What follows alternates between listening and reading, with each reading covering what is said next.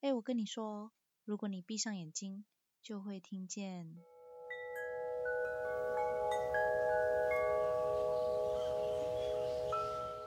こんにちは、エヴァです。Hello，大家好，欢迎收听エヴァ讲假胖。エヴァ讲在日本，我是伊娃，在日本大家都叫我エヴァ，所以慢慢的我也习惯了被叫做エヴァ讲。这是我第一次录制 Podcast，老实说，我真的还蛮紧张的。 那因为是第一集呢，所以请允许我可能会有一些技术上跟内容上的瑕疵跟不足，但我决定就这样直接开始。之前因为各种计划，还有我本身的完美主义所带来的各种犹豫啦、借口啦、各种漫长的拖延跟等待，导致这一直是我心里很想做，但又迟迟没有开始做的一件事情。后来我听到这样一句话。完成比完美更重要，马上受到启发，我感觉我头顶的灯泡瞬间就亮了，整个人被激励跟鼓舞起来。于是我就决定直接开始，给自己一个确切的 deadline，也就是这个周末，索性直接戴上耳机，直接开始录，什么都不要管，录就是了。那为了克服紧张，我决定暂时把听众直接当做我的爸爸妈妈。因为他们是不管我讲的有多烂，作品有多么的差，都一定会无条件支持跟鼓励我的人。这样一想，我就可以更放心的去录音制作。先不管我的设备够不够好，录制环境有没有杂音，或者是做出来之后会不会有人喜欢，都没有关系。而我做这个 podcast 的最大原因、初衷还有动力。就只是想要单纯的透过声音去分享跟传达我在日本生活的一些故事、一些经历跟感动，同时把一些平常生活中的声音收集下来，用这样一个方式去保存。那也因为是想要把最原始的声音都记录下来，所以有的时候耳朵灵敏的你们可能会在背景听见洗衣机的声音啊，我豆桑爸爸。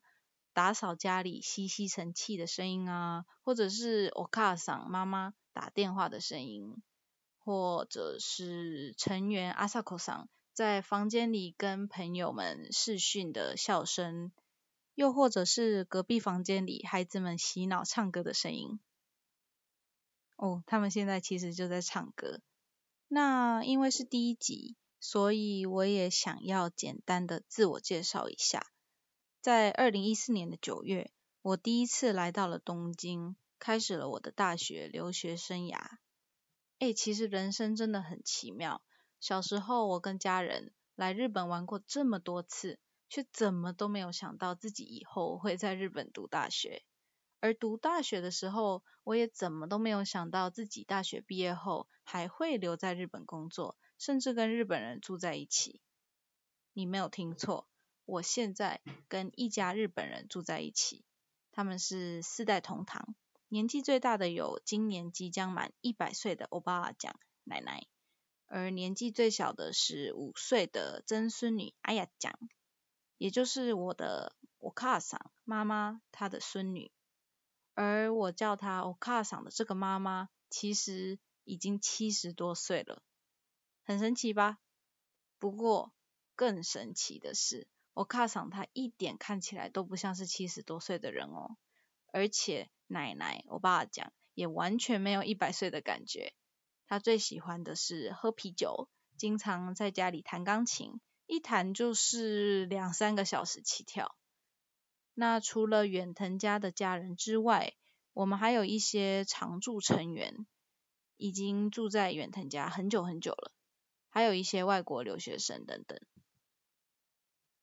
其实，在疫情之前，家里时不时就会有新的住客入住，他们大多是外国观光客，也有一些短期的或是长期的留学生，还有打工度假的人，反正就是超级无敌热闹的。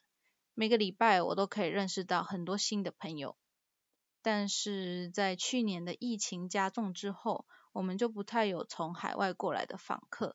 不过还是陆陆续续会有一些我卡桑的朋友加入，带来一些新的元素。而远藤家的既定成员就是我们现在住在这栋房子里面的人，大概有十个人左右。也因为我们都住在这栋两层楼的木造房子里，共享着早晚餐。周末偶尔也会邀请一些朋友来家里做客啊，定期做蛋糕帮成员过生日啊，或者是开车一起出海旅行。所以日子还是过得相当精彩的。那当初其实是我的高中的朋友天天，他要来东京参加上智大学为期一个月的暑期留学项目。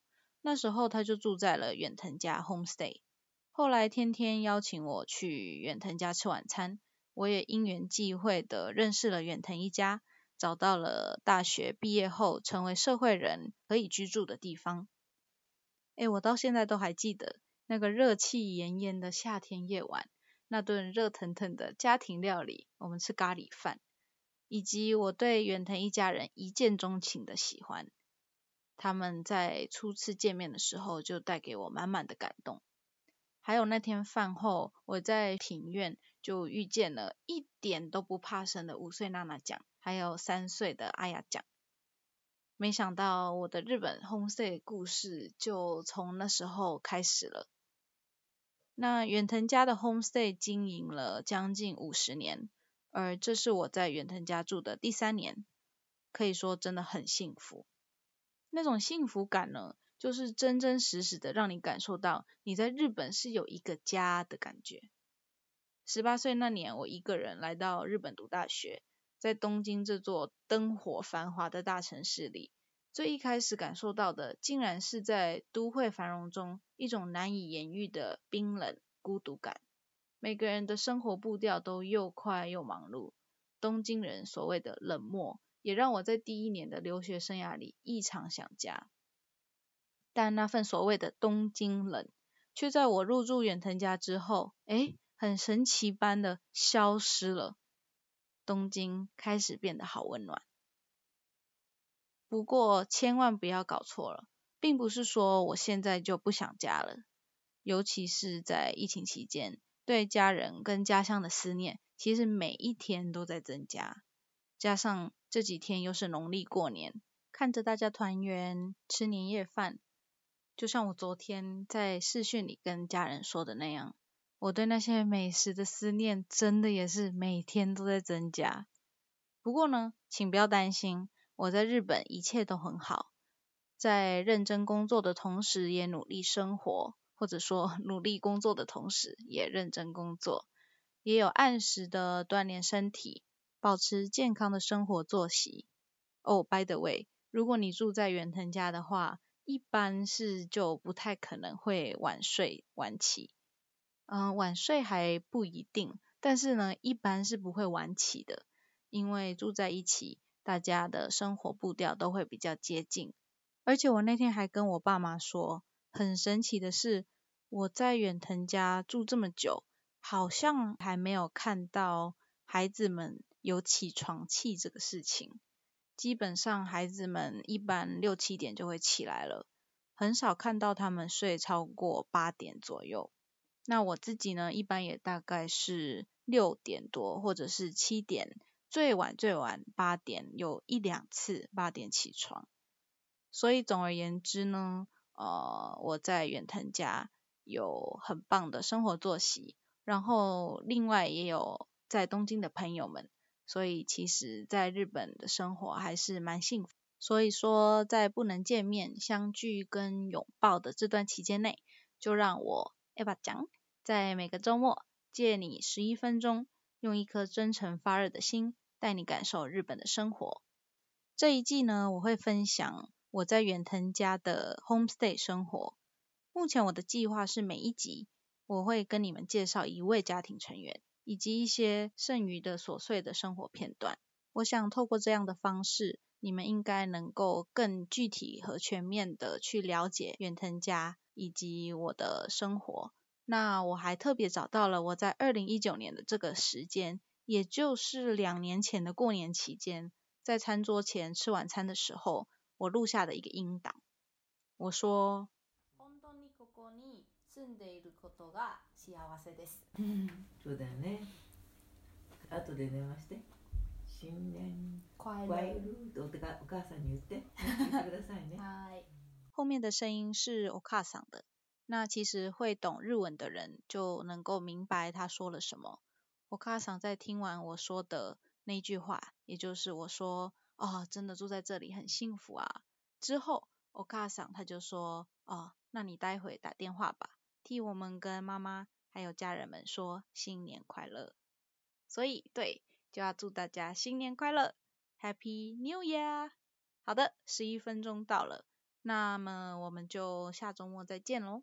在日本，我们就会说马蛋呢，或者是加呢。在我家里，我会跟爸爸妈妈还有哥哥说拜拜。然后在远藤家，孩子们有的时候也会跟我说拜拜。好的，那大概就是这样子。那我们就下周见，加呢。